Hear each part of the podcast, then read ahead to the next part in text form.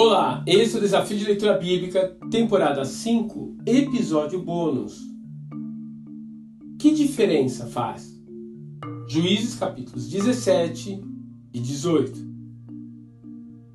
A última secção do livro de Juízes traz duas das mais perturbadoras histórias do Antigo Testamento.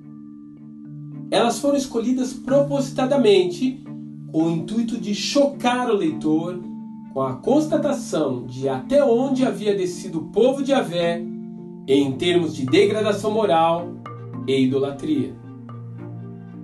Além do impacto da narrativa em si, temos o agravante de que, em ambas as histórias, há um levita como peça-chave para o desfecho trágico.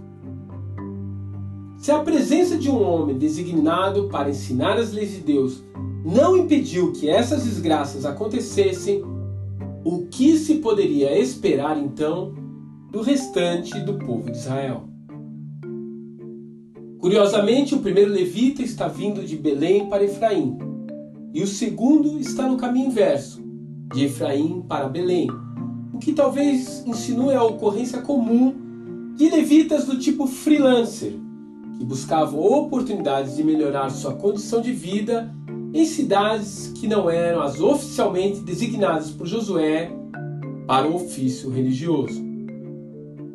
Então temos no capítulo 17 um homem chamado Mica, que aparentemente havia roubado a sua própria mãe, porém depois voltou atrás e lhe devolveu o dinheiro. A seguir, a pedido da mesma, lhe constrói um templo dentro da sua própria casa. Um tempo depois, Mica encontra o tal levita aventureiro e lhe oferece um bom salário para que ele seja o seu personal priest, ou seja, o seu sacerdote particular. Em nenhum momento aquele levita adverte Mica do seu pecado e da sua idolatria. Ele não está comprometido com seu ofício sacerdotal. Ele busca apenas aquilo que vai ser do seu próprio interesse.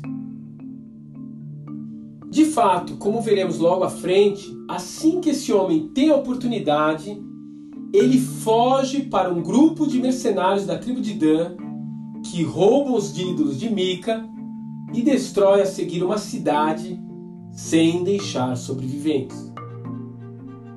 Já no final da história, ficamos sabendo que aquele levita ganancioso se chamava Jonatas, um descendente de Moisés, e após esse episódio, iniciou uma linhagem de sacerdócio pagão, que em nada diferenciava-se em caráter daquilo que os povos cananitas haviam feito no passado.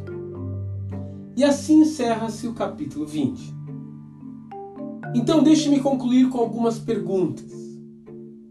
Você concorda com os rumos que o mundo tem tomado? Você apoia as ideologias que se opõem ao Evangelho de Cristo? Posso então lhe fazer um pedido hoje? Não seja como esse levita da história. Faça a diferença onde você está. Seja luz no meio da escuridão. E assim, faça o sacrifício de Jesus valer a pena em sua vida. Que Deus te abençoe. E até amanhã.